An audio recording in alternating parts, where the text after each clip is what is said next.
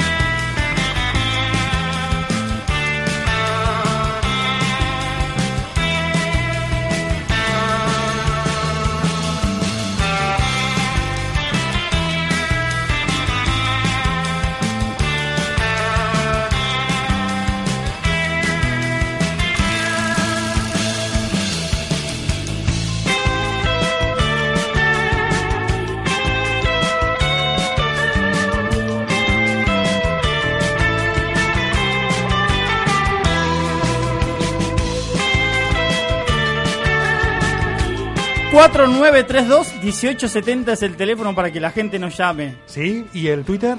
El Twitter es arroba viajefm. Muy bien. ¿Y el Facebook? El viaje a ninguna parte, ahí, en Facebook. Muy bien. El Facebook es muy importante porque tenemos ahí, tanto también en el Facebook y en el Twitter, en nuestras redes sociales, un sorteo de dos entradas para mañana en la obra de teatro del amigo Enrique Piñeiro. Exactamente.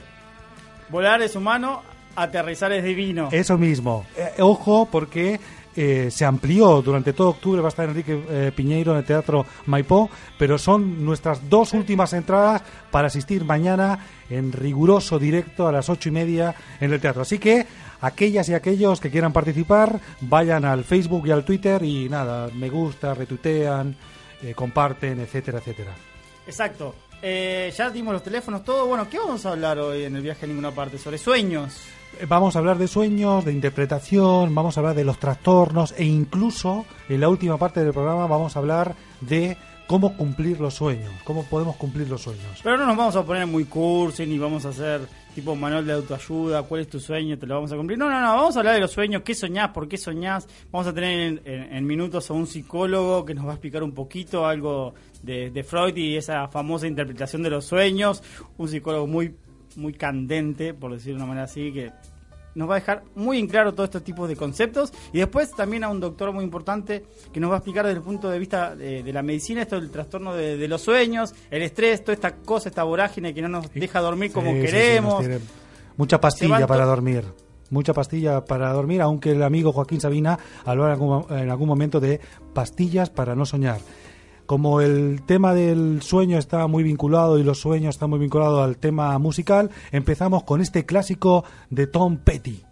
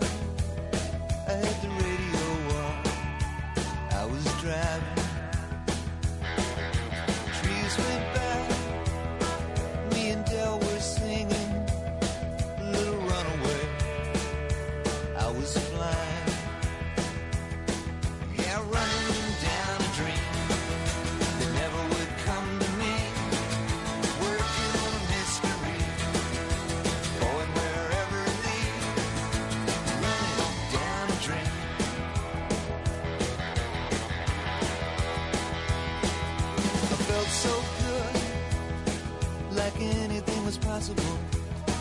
Hit cruise control and rub my eyes. The last three days, the rain was unstoppable. It was always cold, no sunshine.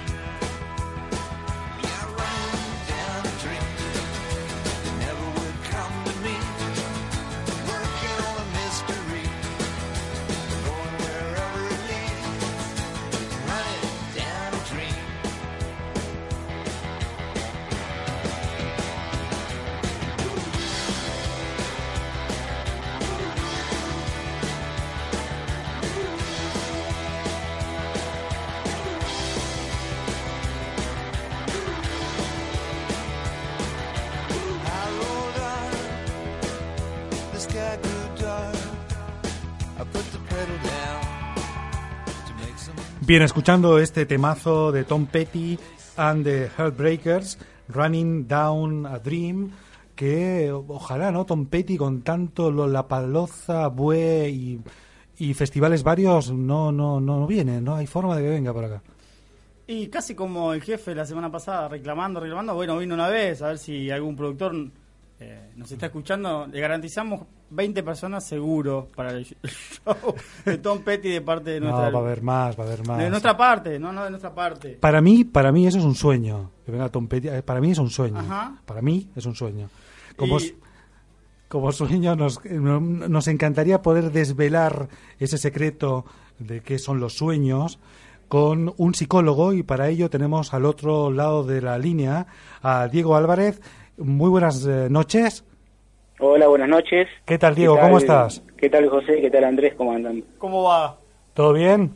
Todo gracias bien, todo gracias por perfecto. atendernos.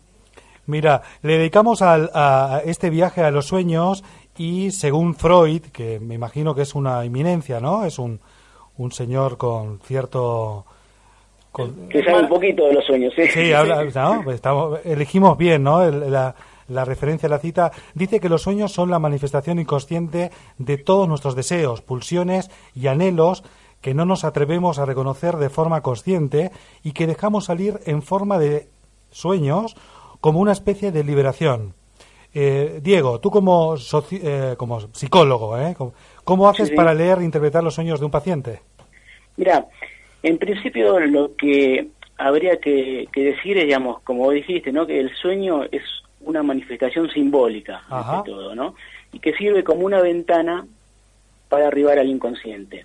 O sea, que hay algo del orden del inconsciente en el sueño que se quiere expresar. ¿no? ¿Y qué hacemos nosotros cuando viene un paciente? Bueno, en primer lugar lo que hacemos es escucharlo. No lo O sea, duermen. no, no, No. por ahora no. Este, lo escuchamos. O sea, eh, escuchamos el contenido manifiesto. O sea, ¿y a qué me refiero con contenido manifiesto? Contenido manifiesto es lo que trae el paciente a la sesión. Claro. Es aquello, digamos, que recuerda del sueño, ¿no? Y bueno, y lo que hacemos es, le pedimos que asocie, ¿no? Que, si, que intente vincularlo con algún recuerdo de, de su vida, con algún episodio, y bueno, y a través de ese contenido manifiesto y mediante, digamos, vínculos asociativos con el trabajo y el trabajo de interpretación, lo que vamos a intentar es llegar al contenido latente. ¿Y qué es el contenido latente? El contenido latente es ese contenido, digamos, que quiere expresarse, Ajá. pero como no puede porque es inconsciente y el inconsciente y, y la conciencia hay ciertos contenidos que no toleraría del inconsciente entonces qué hace se disfraza se disfraza con los contenidos latentes. Con los contenidos perdón manifiestos y a través por vía asociativa intentamos digamos encontrarle un sentido a ese sueño Y ahora vos, como psicólogo, ¿cómo lees eso? ¿Cómo- ¿Cuál es tu herramienta para darle ese sentido a lo que el paciente te está contando? Y en principio la interpretación, Ajá. dejar que el paciente hable, ¿no? El paciente hable y que él mismo vaya este, asociando libremente, justamente como dije recién, con episodios de su vida. Y a partir de ahí, bueno, nosotros hacemos una interpretación y una lectura, digamos, de del sueño. Entonces, soñ- te iba a preguntar ahora por qué soñamos. Bueno, lo acabas de responder, es decir, soñamos por Sí, eso. igual básicamente soñamos porque en principio es una actividad natural del ser humano. Ajá. Es, sea, es, es- fundamental para poder seguir viviendo, hay que soñar. Claro, sí, sí, sí. ¿Y soñamos para qué? Para descargar tensiones, para tramitar conflictos, digamos, Ajá. ya que el sueño es una actividad en sí reparatoria. Siempre que dormimos, soñamos, Siempre aunque que no lo recordemos. soñamos, aunque no lo recordemos. A veces este, lo recordamos y otras veces no, pero siempre soñamos. Y todos los sueños, hablabas Diego de interpretación, ¿todos los sueños tienen un significado? Sí, sí, te diría que sí, que todos los sueños tienen un significado, digamos, y tomando como referencia a Freud, que vos lo nombraste, este, bueno, él consideraba que el sueño era interpretable, o sea, que es decir, que se le puede encontrar un sentido al sueño, ¿no? Por eso se dice, digamos, que los sueños, y de hecho, digamos, en la interpretación de los sueños aparece que es la vía regia al inconsciente, Claro. o sea, aquellos contenidos mentales reprimidos o excluidos de alguna forma de la conciencia por actividades defensivas del yo. Que es factible hacerse consciente eh, mediante el trabajo de interpretación, ¿no? Eh, y como pacientes, si tenemos que tomar nota, por ejemplo, hay, hay gente sé que pone al lado de, de su cama, en su mesita de luz, una hoja y un papel y, trata de anotarlos. ¿Eso funciona o, es mejor que la memoria eh, juegue un, un, papel así inconsciente que diga lo que lo que pasó o cómo lo o cómo pasó? Mira, yo este, en general recomiendo que, que si se puede anotar es bárbaro, porque por ejemplo cuando uno sueña en el momento, no sé si a ustedes le habrá pasado, se acuerdan de de la gran mayoría de, de lo que de lo que vivenciaron en el sueño. Y después de un tiempo al dispersarse digamos como que uno se va olvidando. Este, es conveniente sí anotarlo o sea igual de todas maneras se trabaja con lo que el paciente trae análisis mira acá hay estudios varios después de tomar nota e interpretar más de 150.000 sueños en 30 años de carrera un colega tuyo el psicólogo Ian Wallace asegura que hay unos sueños como recurrentes, ¿sí? El tema, por ejemplo, de que se te caen los dientes. El, tema de, por ejemplo, que apareces desnudo en público. El, caer, ¿no? El caerse, el volar. El caer, ¿no? Eh, el, querer correr y no llegar también. Eso mismo, como ir al baño y no encontrar. Eh, dice, ¿Cuántas veces soñé que era el Beto Costa con la camiseta de San Lorenzo y quería patear y no podía y no salía la pelota? como con ganas de ir al baño y no encuentras ninguno, es decir, eso es... Pero eso es, decir, son, sí, son sueños, digamos, este como universales, digamos. Eh, en realidad, eh, para el psicoanálisis no hay una... Eh, sin, sin, em, como un significado universal, digamos, de, ese tipo de sueños. Sí, podemos pensar de que por ahí que se caen los dientes puede ser, digamos, eh, algo en relación a la debilidad, este, algo en relación a la pérdida, pero no lo tomamos como determinante. Eh, el que va, digamos, este, a confirmar o no va a ser el, el paciente con su, con su discurso. Mira, acá hay un tal Sebastián que nos escribe en el WhatsApp, mentira. Siempre que sueño que tengo ganas de ir al baño, de verdad las tengo. Bueno, a veces pasa eso, pero, pero digamos, este, en, general este en el sueño hay un sentido digamos hay un sentido que está oculto eh, estamos hablando con Diego Álvarez que es psicólogo y acá con José estamos tratando de, desentrañar un poco todo esto cuando soñamos por qué soñamos y, todas las interpretaciones que la psicología a través sobre todo del psicoanálisis de, Sigmund Freud ese icono de, de esas es una ciencia la psicología es una ciencia sí sí sí Ok. y mi pregunta es ¿Las pesadillas son sueños? Las pesadillas, sí, sí. O sea, la pesadilla eh, viene a ser la interrupción de un sueño. ¿Interrupción? Claro, la interrupción abrupta de un sueño. Este, es por eso que es común que después de las pesadillas uno este, suele despertarse con síntomas de ansiedad, asustados, incluso a veces llorando, ¿no? Este, lo que pasa ahí es que hubo algo de la censura que falló. O sea, y dio lugar a que no funcionara esa deformación onírica de la que hablamos recién, ¿no? Y los contenidos inconscientes, como dijimos, es, son intolerables para la conciencia, se produce justamente por una cuestión defensiva esa interrupción del sueño. Por eso es que a veces este, no sabemos por qué nos despertamos de esa manera, nos estamos sobresaltados, justamente porque algo es inconsciente se mostró más de lo que tenía que haberse mostrado. Y esa censura que hablas, que, tiene forma de pesadilla, ¿por qué es, es recurrente? ¿Por qué es, siempre la, misma censura? Este, en realidad, si hablamos de, sueños recurrentes, claro, hablamos de sueños que se repiten de la misma forma, generalmente siempre de la misma forma. Bueno, podemos pensar que hay algo que busca expresarse de una manera reiterada.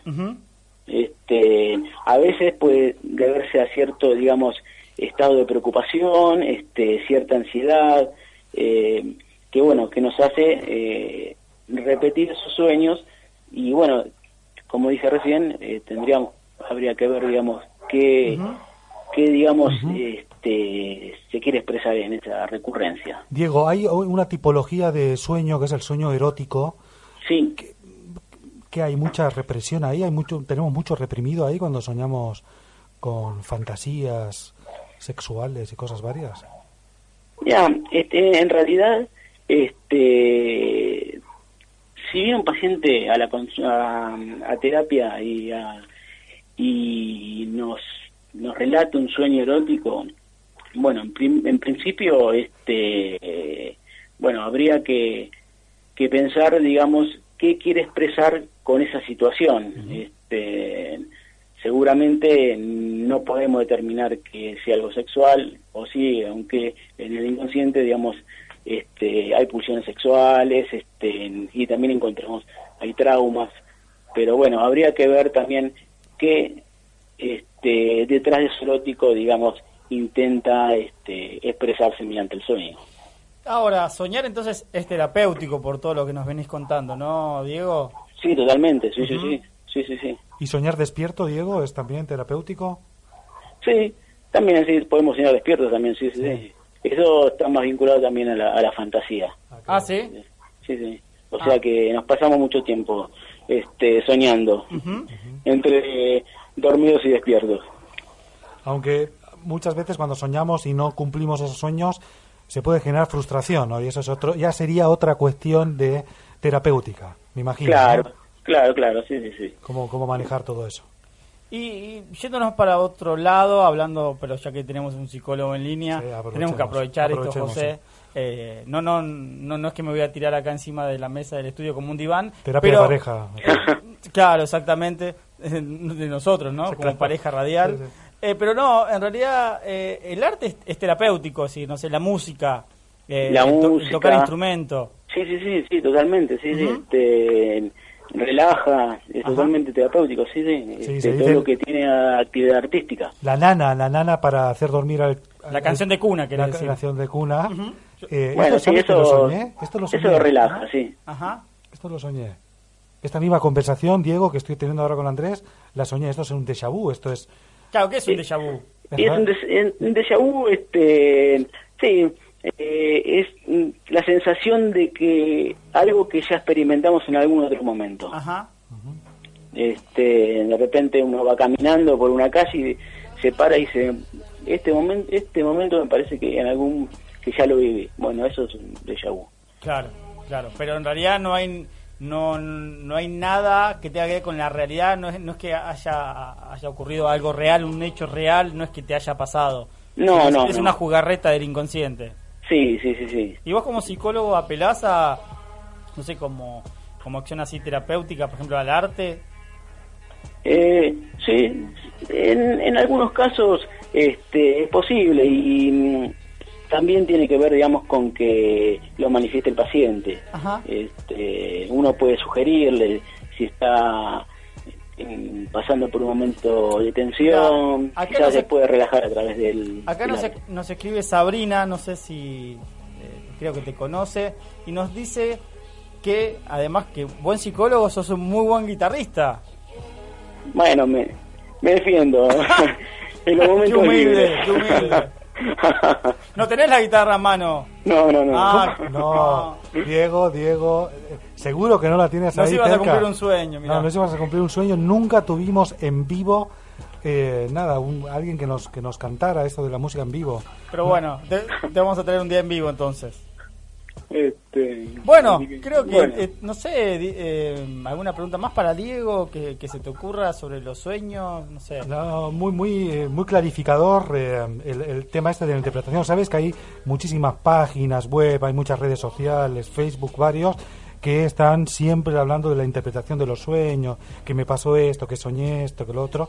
Como que también hay mucho fan alrededor de esta idea de interpretación, ¿no? Y mira, el sueño es se estudió desde épocas muy antiguas, o sea, fue algo que al hombre siempre siempre le, le, atrajo curiosidad. Claro, claro. Este, podemos hablar de que, eh, no sé, en épocas muy lejanas, este, el sueño servía a modo de oráculo para para poder este, predecir, no sé, o los guerreros consultaban sus sueños para poder este, tomar decisiones importantes.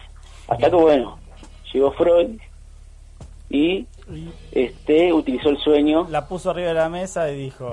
"Yo lo Claro, tengo". y ahí, y ahí se modificó lo que era el sueño, el sentido que se le daba antes desde lo externo.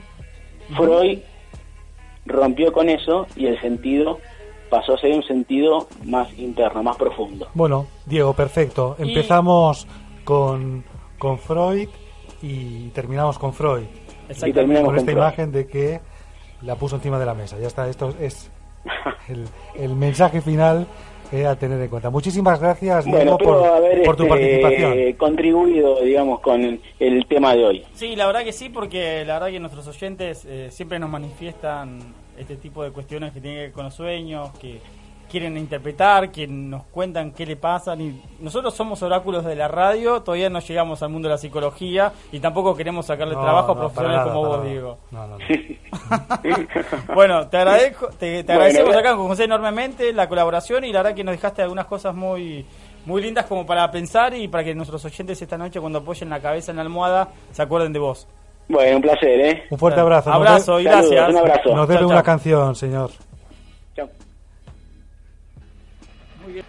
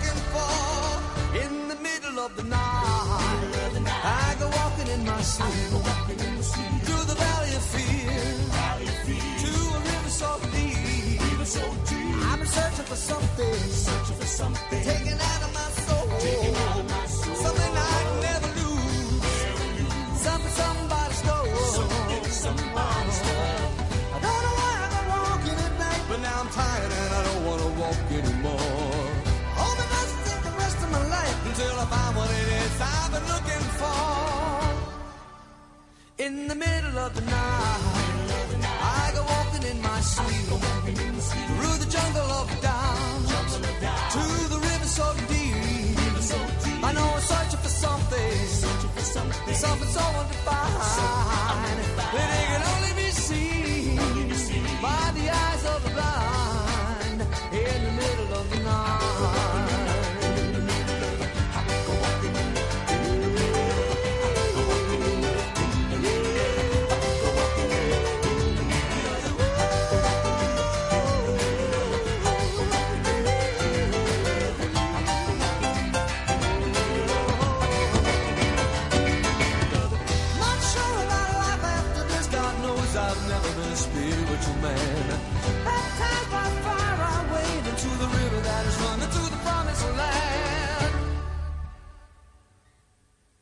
In the middle of the night, I go walking in my sleep through the desert of the truth to the river so deep.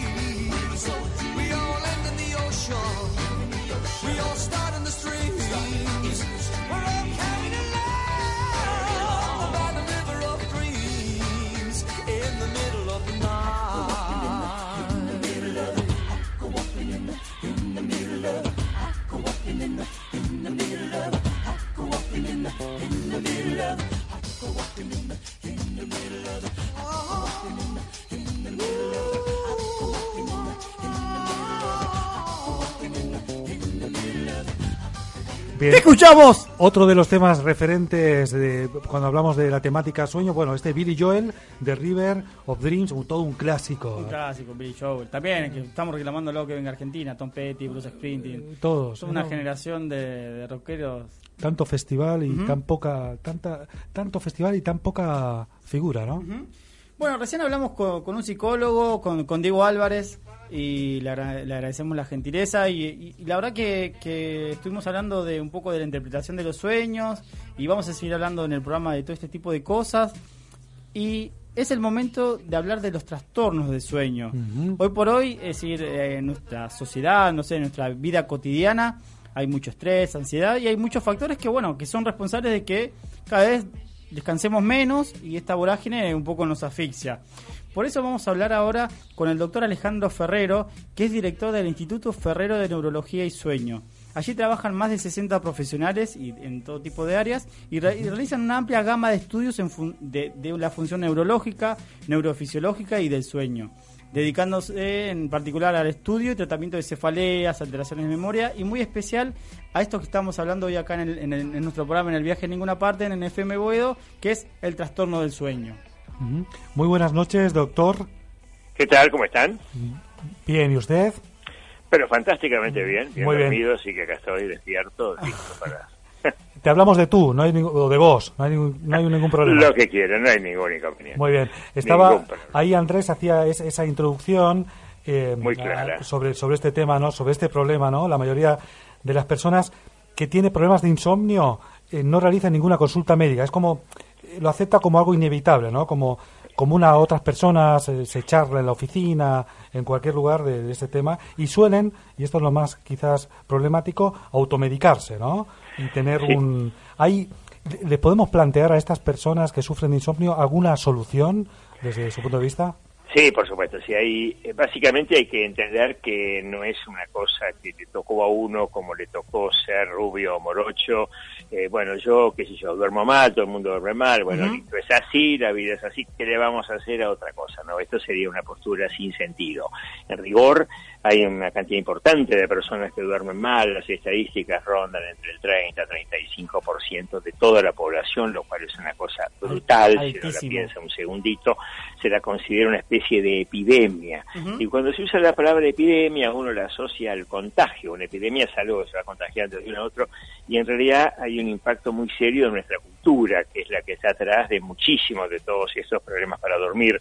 La cultura de la actividad de las 24 horas, la cultura de estar comunicado, enganchado permanentemente, lleno de estímulos. Sí. Tristemente son estímulos que generalmente nos quieren vender algo, ¿no? Ujú. Siempre hago el chiste, en realidad cuando alguien busca nuestra atención, lo probable es que nos quiera sacar un poco de nuestro dinero por algo de lo que vende, ¿verdad? Claro. Entonces está muy bien que la gente compre y vende, perfecto, pero hay un abuso claramente, ¿verdad? Entonces esta presión sobre la sociedad hace que a muchísima gente, en definitiva, por un lado no le queda tiempo para dormir, es decir, tiene tantas cosas que hacer, viajes largos en ciudades como Buenos Aires, nadie vive un paso del trabajo, Sí. eh, la exigencia de la familia, el trabajo, ser un poco mejor, estudiar un poco más, che, hay que hacer un poco de deporte, sí, no olvidemos los amigos, bueno, cuando uno junta todo esto, el día tiene 24 horas y si el señor tiene 19 de actividades le quedan 5, no es matemático, ¿no? Además, viene el problema de que esas horas que a la gente le queda para destinarla al sueño,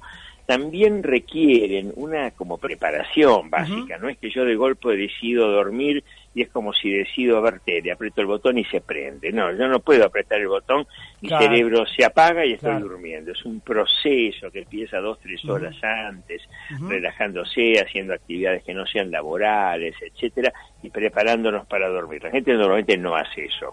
Y encima deja el celu prendido y suena Claro. el ping ping de la alarma de no sé qué y el amigo que mandó la foto.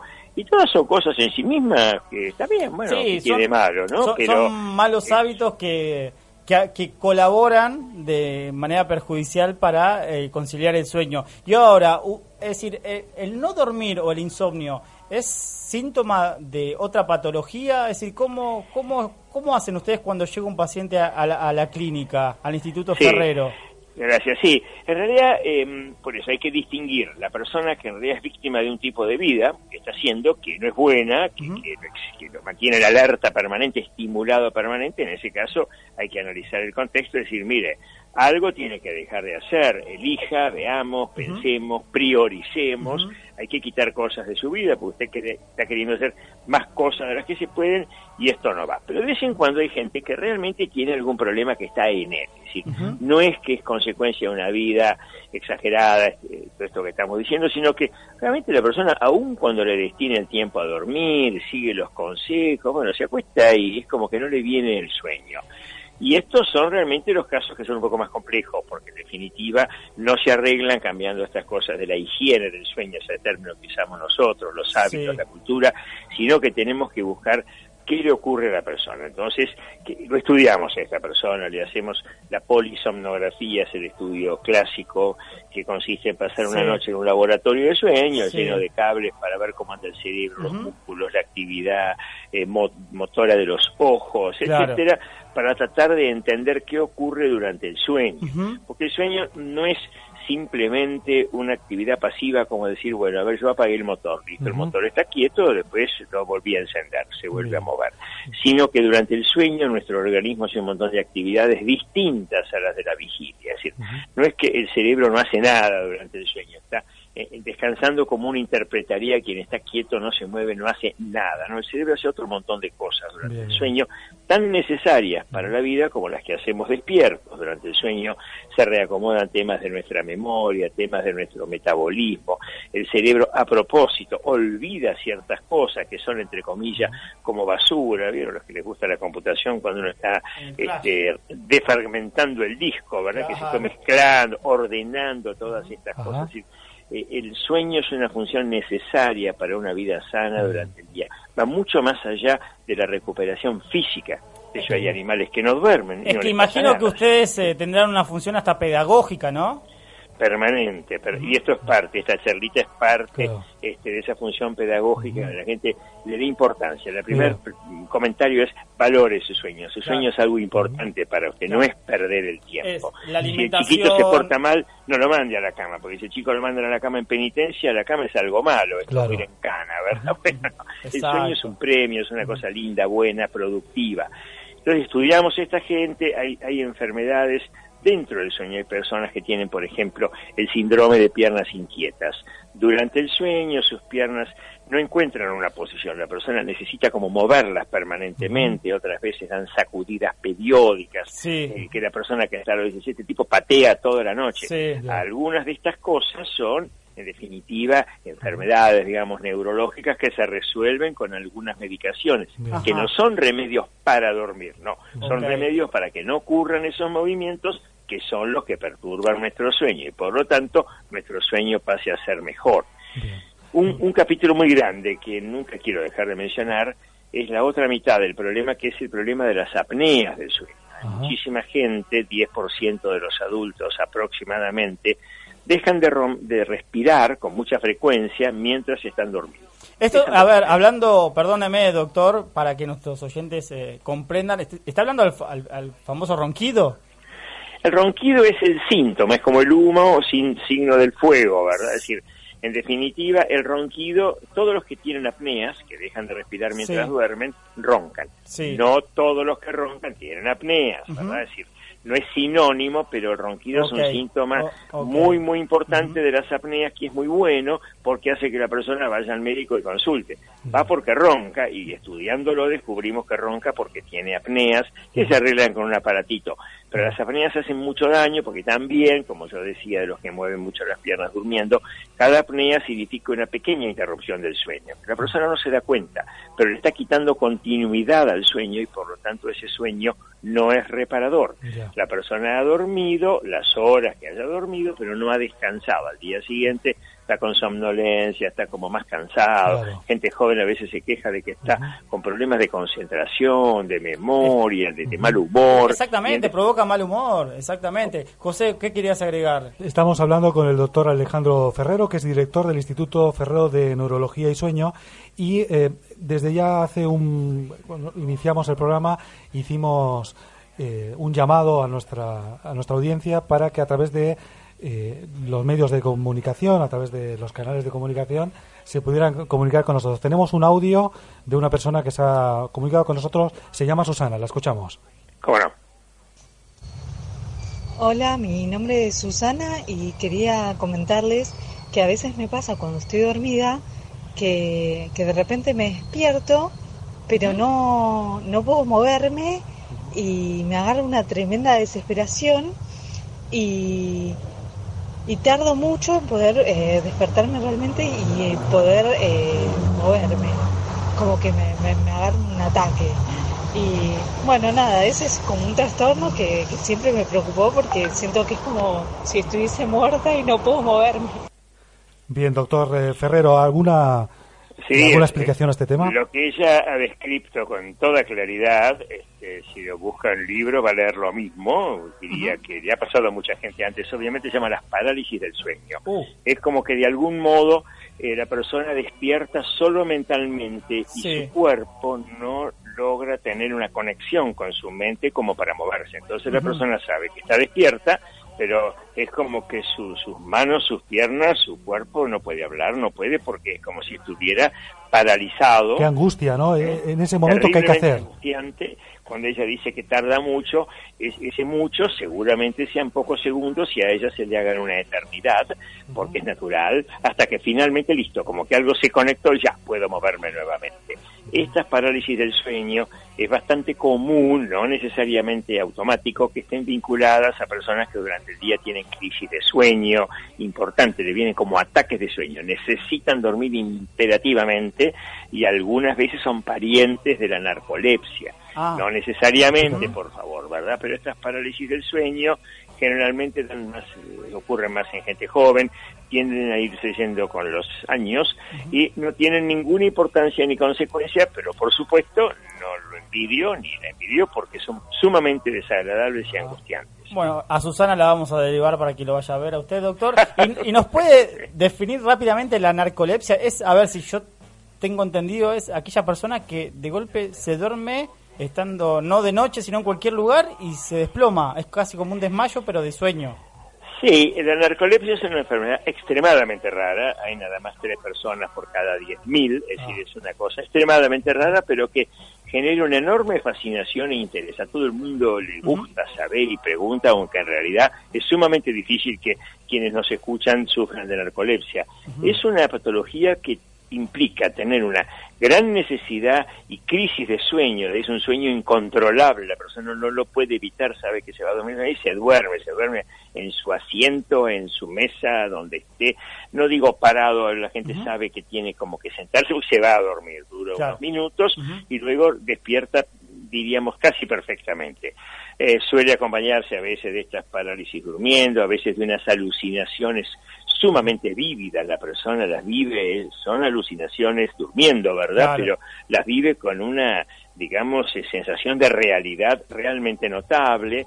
A veces tiene también unos episodios que llaman cataplejía, la sensación de que de golpe, como si le han desenchufado el- el- los, Claro. los músculos, quedan blandos y se derrumba sobre sí mismo. De golpe, clic, como si le quitaron la energía y se cayó, y a veces se caen al piso y a veces se lastiman. Claro, con- Todo este conjunto eh, tiene algunos tratamientos, estimulantes, etcétera, pero yo siempre digo, especialmente en los medios, en la radio, televisión, es una patología sumamente rara, es muy poco probable que, que la persona que tiene, digamos, sueño durante el día, en rigor tenga una narcolepsia, se la estudia, por supuesto, es una enfermedad genética, Sí. tiene todo un mundo atrás, pero hay, eh, por una persona que tiene sueño por una narcolepsia debe haber, por decir un número y me quedo corto, 50 o 100, que tienen sueño durante el día simplemente porque no están durmiendo bien, no están durmiendo las horas necesarias Claro. o con la calidad necesaria. Y hablando de horas, de horas de dormir, la, ya casi despidiéndolo, doctor, y agradeciéndole enormemente esta gentileza,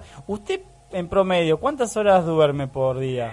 Yo siempre me organizo para disponer de por lo menos ocho horas y si puedo disponer de nueve, mejor. Ah. Hago, anticipo mi vida, es decir, eh, si voy a hacer algo, me organizo para saber, ver, momentito, al día siguiente tengo el tiempo, no tengo el tiempo. Hay como una planificación en estas cosas, no es fruto de la casualidad. Y- Este, Y otra pregunta clave, ¿la siesta compensa las horas que no se durmieron durante la noche anterior?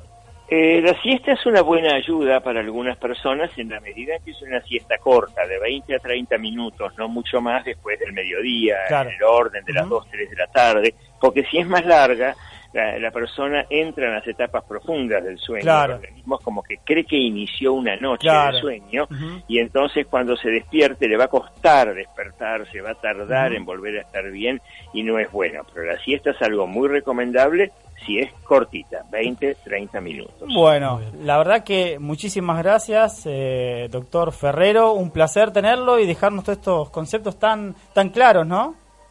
Me alegro que sean claros y bueno, siempre cuando me despido digo y que duerman bien. ¿eh? Bien. Eh, doctor, ¿dónde, ¿dónde le podemos encontrar? Eh, ¿Tiene el Instituto Ferrero? Mire, estamos en Junín 1120, esto es Junín y Santa Fe, pero la web es lo, lo más cómodo, además van a encontrar un montón de material interesante y hasta divertido que es eh, ifn.com.ar, www.ifn, que es Instituto Ferrero de Neurología.com.ar. Ahí van a encontrar un montón de material y si se acuerda de mi apellido Ferrero lo pone y nos va a encontrar. Es fácil encontrarnos.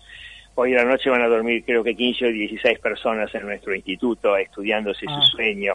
Eh, eh, hay un mundo en torno a esto. Estamos en la década mundial de estudio del sueño, Ah. no por nada, porque es un problema mundial y vale la pena. Así que les agradezco enormemente que hayan tenido en cuenta el tema y esta contribución para la- No, el favor. conocimiento de la situación. Un placer. ¿eh? Muchas gracias, Clarísimo. doctor. Un gusto, por favor. Un buenas abrazo. noches. Hasta luego, gracias.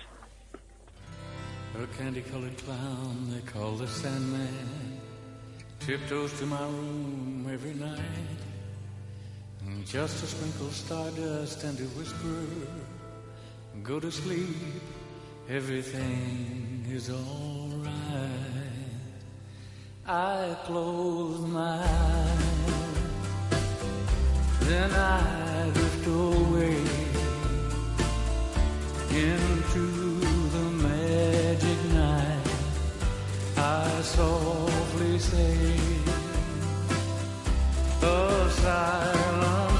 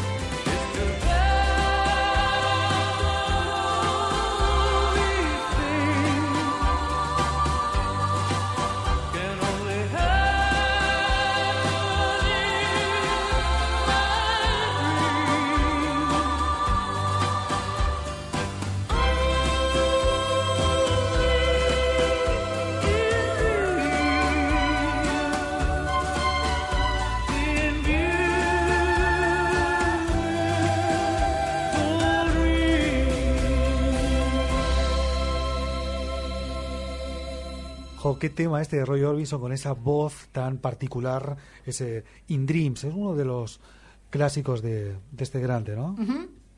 No, no te gusta Roy No, no me gusta. No te gusta, lo sabía. Esta canción la elegiste vos. Me estabas hablando de esa pesadilla que tienes una pe- después al final me lo me la cuentas. Sí, pero, ¿No? pero da un poco de miedo. Pero ¿Sí? bueno, sí, Bien. sí, la, la podemos. Qué pena que no lo hayas podido eh, compartir con el, Con el doctor, doctor, Ferrero. o, o- o con Diego, con el psicólogo también, no sé. No Hemos, sé, hemos hablado de interpretación de sueños, hemos hablado de trastornos del sueño, pero nos gustaría también hablar de cumplir los sueños, ¿no? Entonces, estuvimos buscando ahí eh, diversas estrategias, alternativas, cuestiones varias, y nos encontramos con una que creo que es particularmente interesante, que es el crowdfunding. No sé si lo dije bien, ahora lo vamos a consultar a Eugenia Santa Coloma, que es responsable de comunicación de IDEAME, la primera o la principal plataforma latinoamericana de crowdfunding. Que Eugenia, buenas noches, ¿cómo estás? Hola, buenas noches chicos, ¿cómo andan? Hola, ¿cómo te va? Bien, todo bien, Bien. por suerte. ¿Qué es eso del, del crowdfunding? Es, eh, es poner, si a mí me falta plata para llevar algo a cabo, pido a la gente solidaridad y, y, y me bancan. Es algo así, el crowdfunding, eh, existen diferentes tipos de metodología de crowdfunding, eh, la que manejamos nosotros en IDEAME es eh, a cambio de recompensas, es decir, que uno tiene un proyecto, una idea, algo que quiere hacer realidad, lo publica en nuestra plataforma y a cambio las personas eh, aportan sumas de dinero, que pueden ser pequeñas o grandes sumas de dinero, y se llevan algo a cambio de, de parte del creador o del emprendedor. Es decir, supongamos que alguien quiere hacer un libro, ¿no? Ese es mi sueño, quiero publicar un libro, pero me faltan recursos, acudo a mi comunidad y, por ejemplo, una de las recompensas puede ser la preventa anticipada de ese propio libro. Claro. Así que, y esto está muy difundido acá, este tipo de, eh, de alternativa para cumplir mi sueño, es- está muy presente acá en, en Sudamérica, en la región. En Latinoamérica, este es un modelo que, que surge de Estados Unidos, de Kickstarter, que es como un poco la plataforma madre. Sí. Hace cinco años eh, nace IDEAME en Latinoamérica, principalmente en Argentina y Chile, y después se fue expandiendo. Es, estamos todavía, como nosotros le decimos, un poco en fase de evangelización, de contarle a más personas que pueden acudir a esta metodología para cumplir sus sueños o hacer realidad sus proyectos. Y en estos cinco años hemos llevado adelante 2.000 ideas, se han logrado financiar y poder cumplir, Sí.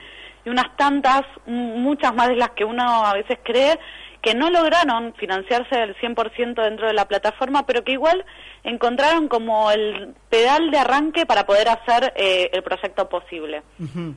Sí, eh, viendo ahí en la, en la web de Ideame, vimos ahí que había proyectos, por ejemplo, de cualquier índole, es decir, había financiación colectiva para desde sacar un disco, recién hablabas de un libro, de un festejo, de un cumpleaños, no sé, en determinado destino, viajes, es muy variado. Exactamente, nosotros tenemos 20 categorías, si bien como la principal parte se la termina llevando un poco todos los aspectos culturales, también trabajamos con emprendedores, con festivales, con, con causas más pequeñas que, que pueden tener, eh, ser como más solidarias o causas de necesito eh, plata para viajar para hacerme un tratamiento. Sí. Eh, hay diferentes tipos de proyectos y formas de, de financiarse, digamos, de todos tipos de índole, pero el 60% termina siendo proyectos con actividad cultural por un tema de Latinoamérica, cómo eh, los gestores toman esta herramienta, porque en realidad nosotros terminamos siendo simplemente una herramienta para que esas personas que quieren llevar adelante sus ideas terminaron un poco apropiándosela como para hacer el, el salto al- a ese famoso vacío y, y dar el puntapié inicial. Claro. Ujú. ¿Y, y cómo llegaste tú a Ideame? Yo llegué a IDEAME hace un año y medio, Ajá. antes de, de estar de- del lado de responsable de comunicación, fui creadora, tuve tres proyectos. ¿Ah, sí? Eh, sí, entonces un poco mi, mi trabajo dentro de IDEAME es ayudar a los creadores a que encuentren las metodologías y la mejor forma de comunicarse con su comunidad, porque sabemos que, Claro. Que todos los proyectos son diferentes, no hay un proyecto que sea igual a otro, y también a partir de un poco de esa experiencia que viví, poder transmitirle eso a los creadores Claro. para poder encontrar, la, digamos, la mejor forma para llegar a hacer realidad su proyecto. De usuaria pa- cruzaste de vereda. Exacto. ¿Y, y esos tres proyectos que vos tenías, de qué se trataban? Fueron, eh, tuve dos de un- para una revista que hacía para una fundación y uno fue para un festival para la tesis, en realidad cuatro te diría, porque fue uno para un libro que hicimos eh, de tesis y otro para un festival dentro de la universidad. Eh, a ver, estos eran, esos últimos dos fueron proyectos más de equipo, los otros dos fueron más por ahí, eh, más personales. Pero el crowdfunding tiene algo que para mí es increíble, que te permite conectar con personas cuando uno puede establecer ese vínculo con esas personas que te ayudan hacer realidad tu proyecto, son vínculos que nunca Claro. se van a romper en el tiempo, ¿no? Si uno los alimenta. Eh, y son esas personas que te ayudan una vez y te vuelven a apoyar porque confían en vos, porque saben que pudiste llevar adelante tu idea y creen en tu trabajo. Un mensaje interesante ese, ¿no? Porque somos personas, somos individuos, pero a la hora de cumplir sueños, sí o sí nos tenemos que juntar con otros semejantes, ¿no? Exactamente. E ideame, es decir, porque imagino que a, a veces somos un poco desconfiados, es decir, ¿cómo, cómo, cómo se maneja, cómo es el, el proceso del interesado que quiere eh, aportar el dinero? Es decir, ¿qué se hace por, eh, bueno, imagino todo por manera electrónica, ¿no? A la transacción. Sí, nosotros hay como dos aspectos. Uno que tiene que ver, obviamente, con el tema de la confianza, ¿no? Por eso nosotros trabajamos muchos con los creadores en que muestran eh, que son personas confiables que pueden llevar adelante sus ideas. Eso es lo que va a dar también a un colaborador, ¿no? Esto de ver un proyecto, ver quién está detrás. Por eso es muy importante que cuenten no solamente sus motivaciones personales, porque nosotros creemos que las personas empatizan con historias, no solamente con productos y, y con los anhelos de otras personas para verlos hecho realidad. Y, y después tenemos todo lo que es el- la plataforma de pagos, que nosotros trabajamos, al ser una plataforma reg- regional, tenemos, digamos, en toda Latinoamérica diferentes metodologías de pago, pero se puede aportar un proyecto desde cualquier parte del mundo. Trabajamos en Argentina con Mercado Pago y con PayPal, lo cual Mercado Pago permite desde imprimir cupones de, de pago para pagar en pago fácil y Rapipago hasta pagar con tarjeta de crédito y después PayPal para recibir donaciones del exterior. Y tenemos también la opción de Bitcoin que es para pagar con Ah, Bitcoin este que también se puede eh, aportar desde cualquier parte del mundo. Y esto es lo que trabajamos, digamos, eh, Ideame termina siendo en algún punto, la gente confía porque saben que los proyectos, eh, digamos, la plata está asegurada en una cuenta a nombre del creador, que una vez que finaliza el proyecto, esa, ese dinero se destina así, si el proyecto, porque nosotros tenemos dos tipos de metodología, que es todo nada o todo suma, Sí, todo nada es un proyecto que necesita sí o sí recaudar el 100% para poder concretarse, por ejemplo, hacer un libro, porque no puedo imprimir solamente las portadas del libro. claro. Ese proyecto tiene que recaudar sí o sí el 100% para poder concretarse. Distinto es a un proyecto todo suma, por ejemplo, un proyecto más social, que cualquier aporte suma para la causa. En el caso de que un proyecto todo nada no llegue al 100%, esos pagos se devuelven a los colaboradores Claro. al 100%. Ujú. Ok, y, y por ejemplo, ¿nos podrías decir, eh, no sé, algún proyecto que surgió que, que lo sorprendió o que fue distinto a todo lo que normalmente surgen? Hoy estuve, hoy cuando contábamos con el equipo que íbamos a estar acá en la radio, los chicos me hicieron acordar un proyecto que estuvimos el año pasado que se llamaba De Boedo a Marrakech, Ah, mira. que Ah, es un proyecto que no Nos sé si lo conocen, pero Darío es un fanático de San Lorenzo que viajó a Marrakech para... Sí, para el Mundial de Clubes. El Mundial de Clubes, 2014. exactamente, y hizo un libro colectivo Sí. de todos los fanáticos que habían viajado Ah, con las fotos de los recuerdos desde Eh, San Lorenzo en todas partes del mundo, cómo habían llegado hasta ahí. Lo conozco, al, al- al libro creo que a través de Facebook, en alguna en un portal por ahí lo vi así. Bueno, ese libro y este proyecto de Darío que empezó como algo chico y que Darío cre- creyó que, que por ahí no iba a ser tan mediático como fue, tomó un montón de visibilidad. ¿Por qué? Porque había un montón de personas involucradas, de fanáticos que habían publicado su foto, de personas que querían tener el libro de todas partes del mundo, de fanáticos de San Lorenzo. Es un, es un libro que logró trascender, digamos, más allá de la comunidad propia del creador, porque esto es algo importante, no todos los proyectos Claro. siempre logran trascender tanto las barreras eh, y las fronteras, digamos. Y, y fue un proyecto súper interesante en cuanto a cómo se genera una comunidad y cómo una comunidad apoya a un proyecto. Claro, y, y más con la comunidad de San Lorenzo. Exactamente. sí, te cuento, y más acá en, en Boedo. En nuestra ¿eh? radio. En nuestra radio.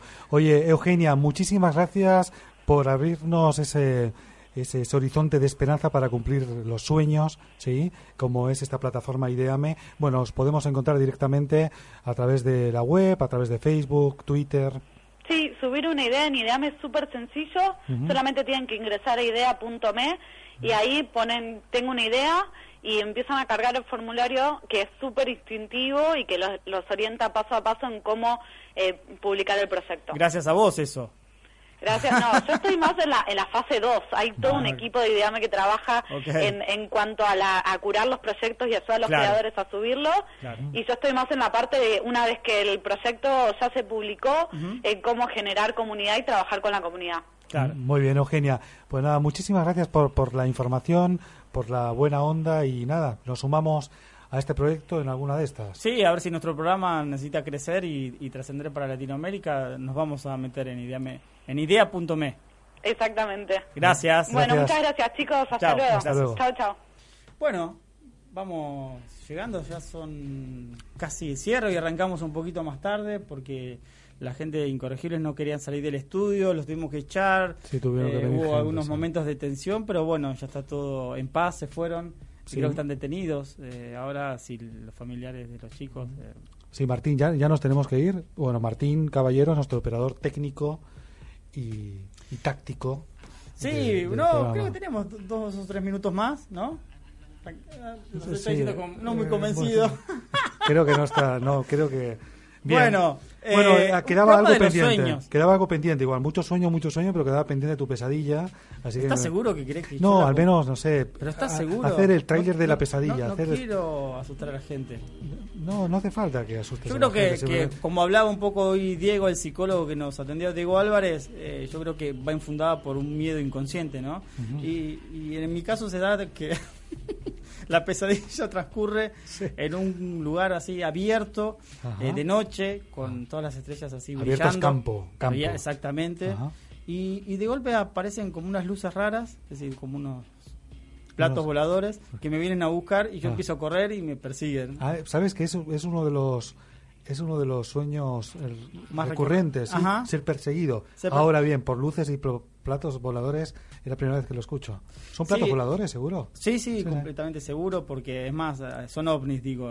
Me despierto gritando ovnis, ovnis. Ovnis. Sí. A ver, ¿Y te quedas paralizado en ese momento o no? Eh, no, no, me despierto enseguida y, y un vaso de whisky ayuda para volver a, a conciliar el sueño nuevamente. Muy bien, eso el doctor Ferrero nos habló, de- teníamos que haberle preguntado. Por el tema del, de iba a preguntar una copa de vino, cuánto ayuda en conciliar el Eso sueño. mismo, ¿eh? mucha... ¿eh? Bueno, hemos concluido un programa, no sé, distinto a como todo. Como todo, jueves, exactamente. ¿cuál hay que sea igual al otro? Es decir, No, es, es- no es- vale, es no vale. impredecible, impredecible. Y agradecemos a Susana que se comunicó y nos dejó ese mensaje y, y, y bueno, y la dejamos en contacto con, con el doctor para Ahora, que sí, sí, sí, le pasamos toda la data a Susana para que se comunique con el doctor Ferrero. Y bien, es también esa, esa labor social y esa labor, te diría, incluso humanitaria que realizamos acá desde las ondas de FM Boedo. Y, eh, y eso, ahora viene el club del viaje, ¿no? Eh, ya está acá la gente preparando todas las valijas, eh, llegan siempre Eso con los mapas y, y sus brújulas y su hoja de ruta. Así que de un viaje a ninguna parte a otro viaje que, que los va a llevar a destino seguramente. Eso mismo. Y os dejamos con un tema de Luis Eduardo Aute, Alguien sueña por ahí. Es un cantautor español muy querido también por estas tierras que, bueno, no está pasando un muy buen momento. Así que le dedicamos este tema a, a Luis y también a Antonio, que también nos sigue desde muy lejos, desde Moscú. Epa, Abrazos. Abrazos para todos. Dice la gora que sabe que no cabe que se acabe esta englobada civilización. Porque todo está perfecto, aunque no hay causas sin defecto, incluso Dios escribe un mal renglón. Y eso obliga la defensa del botín de la despensa por si cede alguna que el futuro está muy claro, siempre que se ampare el paro en una sostenible inanición. Dicen que todo está atado y bien atado.